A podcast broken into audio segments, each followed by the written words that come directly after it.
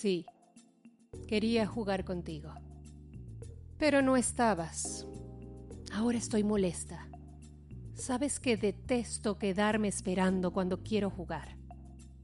No me mires como si no me entendieras. Esta relación siempre ha sido así. Si quiero jugar, te busco. Y si no estás, pues busco a alguien más para jugar. Mariela vio su reflejo en el espejo. Qué estúpida soy. Hablando sola.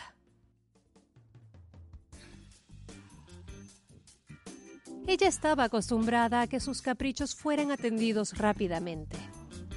Quizás algunos no entiendan su concepto de jugar, pero para ella siempre estuvo claro. Le gustaba flirtear con alguien, generalmente con la misma persona.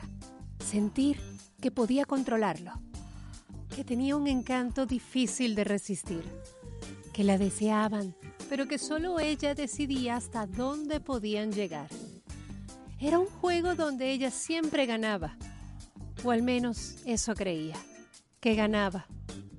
Hoy, luego de querer jugar y no encontrar a Víctor, por primera vez sintió que quizás estaba perdiendo el juego con él. Quizás ella ya no tenía el control del juego. Quizás ella ahora necesitaba más de él que él de ella. Y eso sin duda era perder. Buscó en sus recuerdos otros jugadores. Hace algún tiempo tenía varios a la vez, pero Ahora todos tenían una vida estable y simplemente no servían para jugar. Tampoco es que Mariela fuera una perdida maridos. no. Lo suyo era jugar con hombres que no tuvieran grandes ataduras.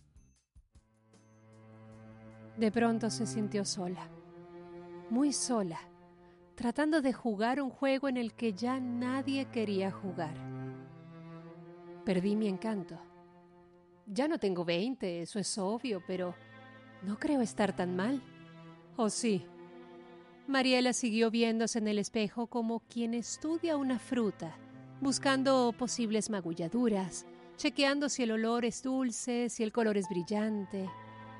No, definitivamente sigo siendo un buen partido. Pero ¿por qué no consigo con quién jugar? Recordó cuando estaba casada con Pedro. Él amaba, pero no soportó descubrir su afición al juego. Fue una época dulce. Aunque le gustaba jugar, sabía que siempre llegaría a casa y la esperarían unos brazos dispuestos a abrazarla. Unos labios dispuestos a besarla, unas manos dispuestas a tocarla como a ella le gustaba. Ah, sintió nostalgia de aquellos momentos de esa tranquilidad, de esa seguridad. Recordó que cuando Pedro le pidió el divorcio ella fue arrogante y casi le gritó los muchos candidatos que esperaban por ella.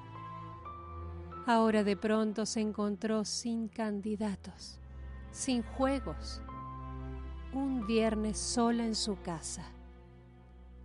El espejo vio que Mariela lloraba. El espejo notó que la luz de sus ojos se opacó.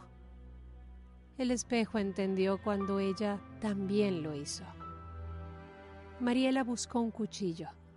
Se secó las lágrimas y rasgó su mejilla izquierda. La sangre se mezcló con las lágrimas derramadas en el suelo. Ahora al menos no podría jugar más. Su vida no se había acabado, pero el juego finalmente mostró su mensaje final.